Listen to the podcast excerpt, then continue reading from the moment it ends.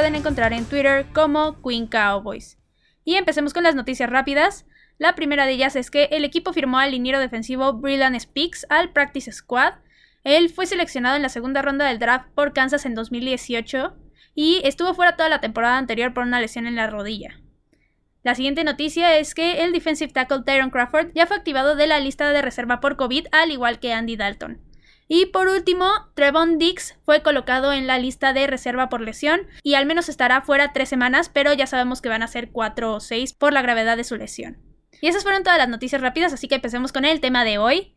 Los Cowboys vienen de una semana de descanso y de un partido contra los Steelers que resultó completamente diferente a lo que se pensaba iba a ser una catástrofe total para los Vaqueros. Y después de ese desempeño en el último juego y con una semana extra de preparación se esperaría que el nivel del equipo mejorara o por lo menos que se mantuviera ahí. Aquí la gran duda sigue siendo si el equipo va a ganar algún partido de lo que resta de la temporada o si van a terminar al final con un récord de 2 ganados y 14 perdidos y eso es algo que nadie puede contestar con certeza, pero este partido puede servirnos de mucho para responder a esta cuestión. Y obviamente el día de hoy el tema va a ser la previa del partido contra los Minnesota Vikings, el cual va a ser el domingo en Minnesota a las 3.25 de la tarde. Aquí Minnesota viene en ascenso y los Cowboys pasaron de ir en caída libre a empezar a mejorar lentamente en todos los aspectos Primero voy a empezar con la historia de los Cowboys contra Minnesota. Los Vaqueros lideran la serie con 16 victorias contra 15 derrotas. La última vez que hubo un enfrentamiento entre los Vikings y los Cowboys fue la temporada anterior y esta fue una derrota bastante dolorosa para el equipo porque en ningún momento estuvieron cerca de ganar ese partido. Ese fue un juego bastante, bastante malo para el equipo y seguía marcando un camino lejos de los playoffs para los Vaqueros, lo cual fue bastante doloroso. Los Vaqueros al parecer en este juego tenían todo para ganar el partido. Incluso por ahí había una estadística de que Kirk Cousins estaba llegando a ese duelo de domingo por la noche sin nunca haber ganado en esa situación y ni con esa estadística los Vaqueros estuvieron cerca de ganar. La verdad fue bastante malo ese desempeño y el marcador no habla por lo que fue el partido, ya que quedó 28-24 a favor de Minnesota, pero sí, no, los vaqueros nunca realmente estuvieron cerca de ganar ese juego. Pero bueno, quitando eso, realmente siempre ha estado muy cerrada esta serie. Y no es que haya una rivalidad enorme entre ambos equipos, pero normalmente los partidos suelen ser bastante buenos. Entonces ya vamos a pasar ahora a hablar de Minnesota. Los últimos 10 años para ellos no han sido constantes, pero eso no quiere decir que hayan sido realmente malos, ya que tuvieron récord con marca positiva 6 de esos años, de los cuales 4 estuvieron en postemporada con 2 títulos de su división, y lo más lejos que llegaron fue al campeonato de la NFC en el 2017, el cual lo perdieron contra Filadelfia justo el año que ellos ganaron el Super Bowl.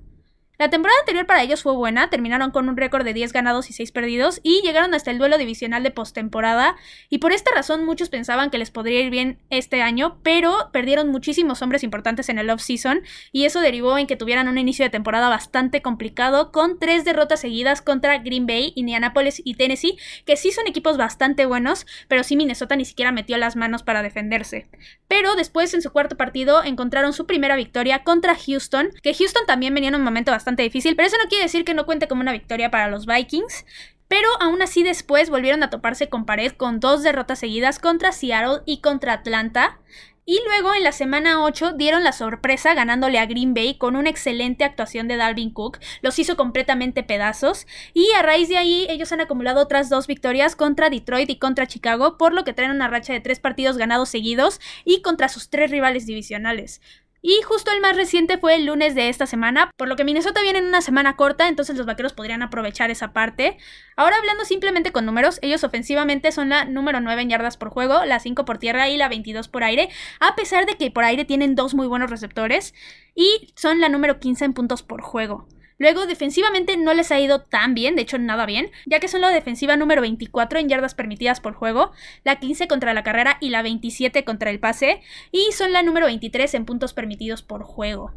Ahora, hablando específicamente de sus jugadores, primero tenemos al coreback Kirk Cousins. Él ya es un viejo conocido de los Cowboys porque estuvo en Washington sus primeras seis temporadas. Ahora ya regresando al presente, en este año su desempeño ha sido regular, ya que tiene 2.147 yardas, 17 touchdowns, pero 11 intercepciones, lo cual por ahí lo convierte en otro señor intercepciones como Carson Wentz. Ajá.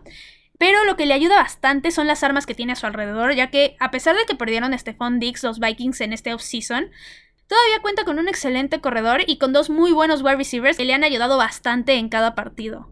Ahora justo vamos a pasar a hablar de la estrella de este equipo esta temporada, que definitivamente es el running back Dalvin Cook. Él básicamente, como dije antes, fue la victoria contra Green Bay. Hasta ahorita tiene 954 yardas con 5.5 yardas promedio por acarreo y 12 touchdowns. Y eso que no jugó en un partido de la temporada. Aparte, ya tiene dos juegos con más de 200 yardas y fueron juegos consecutivos. Ahora, él, el único inconveniente que ha tenido a lo largo de su carrera son las lesiones, pero si se mantiene sano es una completa máquina aniquiladora de defensivas. Los Cowboys tienen un reto gigantesco porque si no pueden parar a Dalvin Cook, no van a poder ni siquiera estar cerca de mantener el partido cerrado y va a ser una completa paliza. Ya vimos lo que es capaz de hacer Dalvin Cook cuando le dan el balón, entonces es muy importante que la defensiva de los Cowboys trate de tenerlo lo más posible. Ahora pasando a hablar de las armas aéreas, primero tenemos al wide receiver Justin Jefferson. Él es el líder receptor del equipo hasta ahorita y es novato. Él al momento tiene un poco más de 700 yardas y 3 touchdowns. Y donde es realmente peligroso es en los pasos profundos, que es donde normalmente Kirk Cousins lo está buscando y lo está encontrando mucho más. Aquí lo complicado es que con la lesión de Trevon Dix va a estar bastante difícil decidir con quién se va a quedar Shidobi Agusi, porque el otro receptor del equipo es bastante peligroso también, y justo vamos a hablar de él. Él es Adam Tillen. Él es un receptor bastante constante y el objetivo favorito de Kirk Cousins en zona roja, definitivamente. Él tiene un poquito más de 500 yardas hasta ahorita y 9 touchdowns. Aparte, el partido anterior él nos regaló una recepción a una mano preciosa para touchdown, pero también un pase que debió de haber sido atrapado por él y terminó siendo una intercepción por Khalil Mack, entonces también puede por ahí cometer errores, pero normalmente es bastante seguro para Kirk Cousins. Ahora, pasándonos al lado de la defensiva, tenemos primero al linebacker Eric Wilson. Él es el líder en capturas del equipo con 3. Y aparte, lleva 3 intercepciones en esta temporada. Entonces, hay que tener muchísimo cuidado con él porque la línea ofensiva no ha estado nada bien, sobre todo con la presión con los linebackers. Y han tenido muchísimos problemas ahí. Y también Andy Dalton debe estar bastante al pendiente con él en todos lados porque tanto lo puede capturar como lo puede interceptar. Entonces, hay que tenerlo muy vigilado porque sí puede hacer una diferencia para esa defensiva. Luego está el safety Harrison Smith él también lleva tres intercepciones en lo que va de la temporada. Y lo mismo, aquí Andy Dalton tiene que tratar de no cometer errores porque un pase mal dado puede acabar en manos de él y frustrar completamente una serie ofensiva. Y por último tenemos al linebacker Eric Kendricks. Él es el líder tacleador del equipo con 61 tacleadas y tiene aparte una intercepción. Y si alguien puede frustrar el avance de la ofensiva de los vaqueros es él, 100% tanto por tierra como por aire. Entonces también es alguien con que se tiene que tener muchísimo cuidado. Ahora, pasando a hablar del entrenador de los Vikings, él es Mike Zimmer, otro viejo conocido del equipo, pero él porque formó parte de los Cowboys muchísimos años. El primero fue asistente defensivo en 1994, luego pasó a entrenador de la defensiva profunda de 1995 a 1999 y por último fue coordinador defensivo del 2000 al 2006 y justo ganó con el equipo del Super Bowl número 30 en 1995. Con los Vikings es su primer trabajo como head coach y ha estado ahí desde 2014. Tiene un récord hasta ahorita de 61 ganados, 46 perdidos y un empate, lo cual da una efectividad de 57%.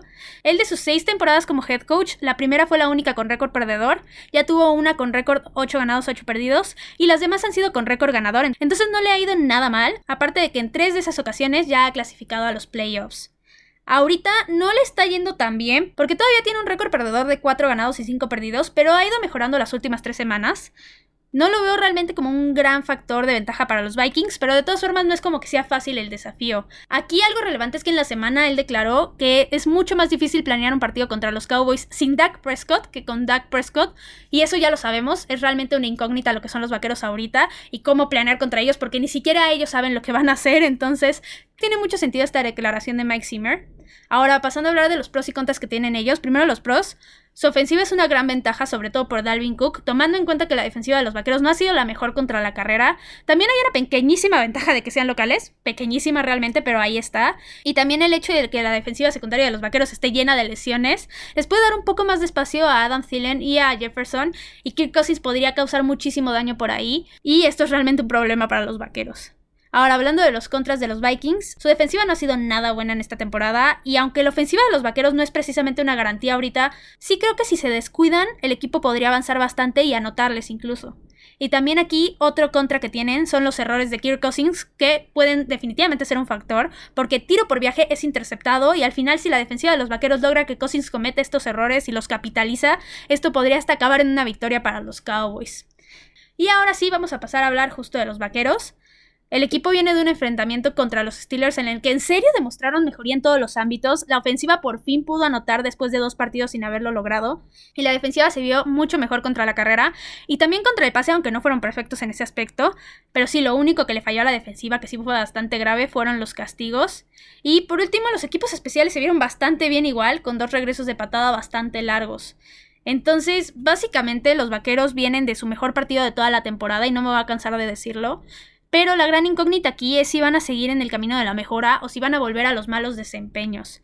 Ellos en números hasta el momento son la ofensiva número 8 en yardas por juego. Yo no sé cómo siguen ahí, pero realmente el trabajo que hicieron con Dak Prescott fue bastante bueno. Son la 17 por tierra y la 4 por aire. Y son la número 22 en puntos por juego. Ahora, defensivamente, son la número 23 en yardas permitidas por juego, la 31 contra la carrera y la 11 contra el pase, y son la número 32 en puntos permitidos por juego. Ahí sí no mejoran casi nada, pero la defensiva por pase sí ha ido mejorando semana a semana. Ahora, hablando de los jugadores importantes para este partido, primero tenemos que hablar de Andy Dalton. Y no es necesariamente porque vaya a destacar en este partido, sino más bien porque va a ser muy importante que no cometa errores y que esté muy al pendiente de la presión de la defensiva de Minnesota, porque si no la ofensiva no va a avanzar absolutamente nada y otra vez vamos a regresar a ser la peor ofensiva de la liga, aunque los números digan completamente lo contrario.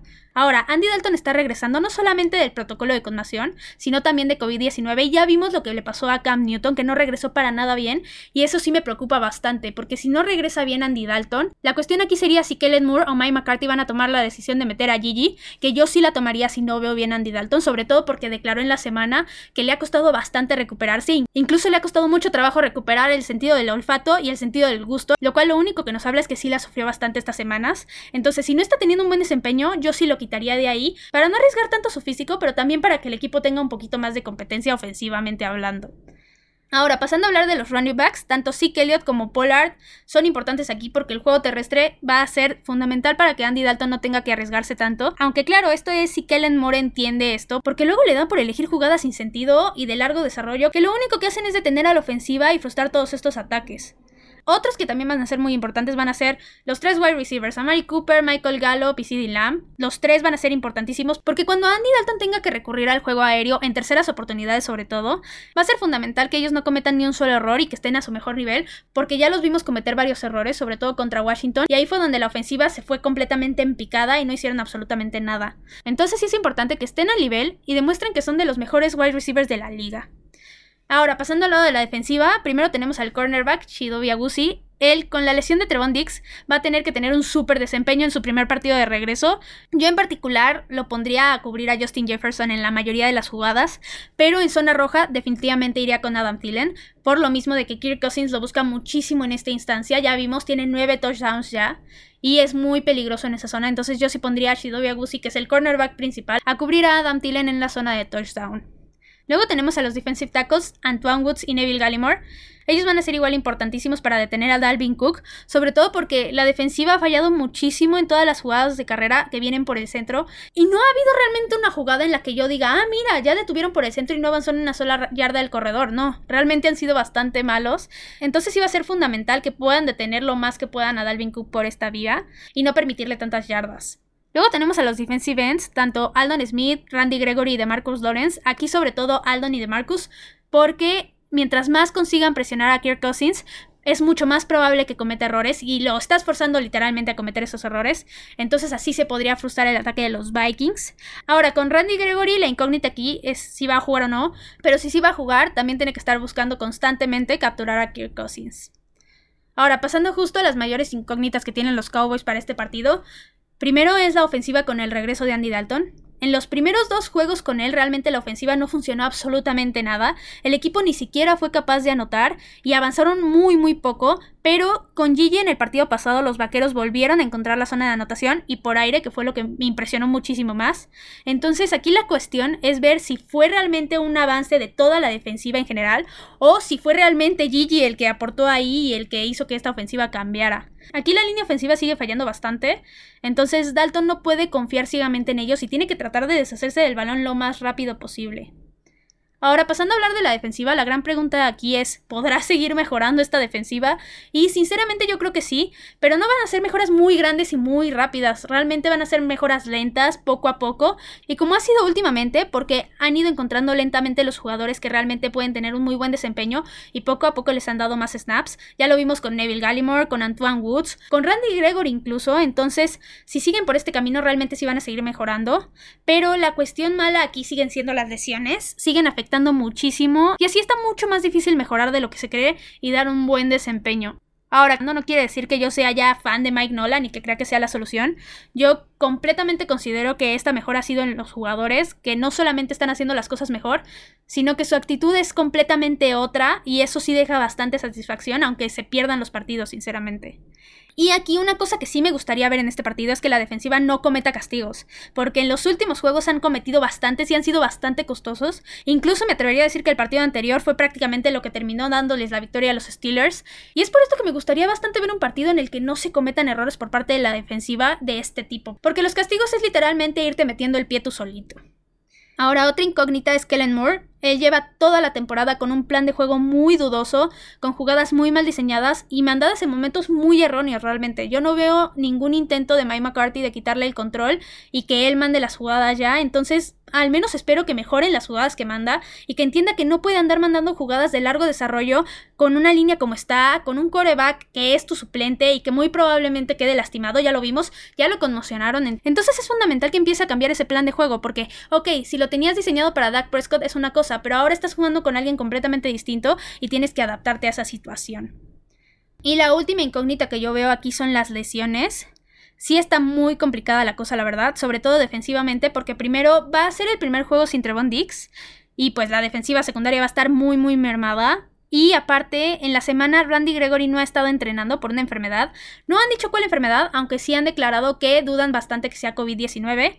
Y también para acabar la molar, de Marcus Lawrence no entrenó el jueves, igual por una enfermedad. Y por esta razón, ambos están en duda. Y por último, Zach Martin ha tenido bastantes complicaciones en los entrenamientos y esta sí sería una baja durísima porque si de por sí la línea ofensiva está completamente llena de lesiones y batalla muchísimo, sin Zach Martin, que es realmente el que ha estado ahí luche y luche toda la temporada porque las cosas no sean tan malas, definitivamente el equipo se vería en muchísimos aprietos.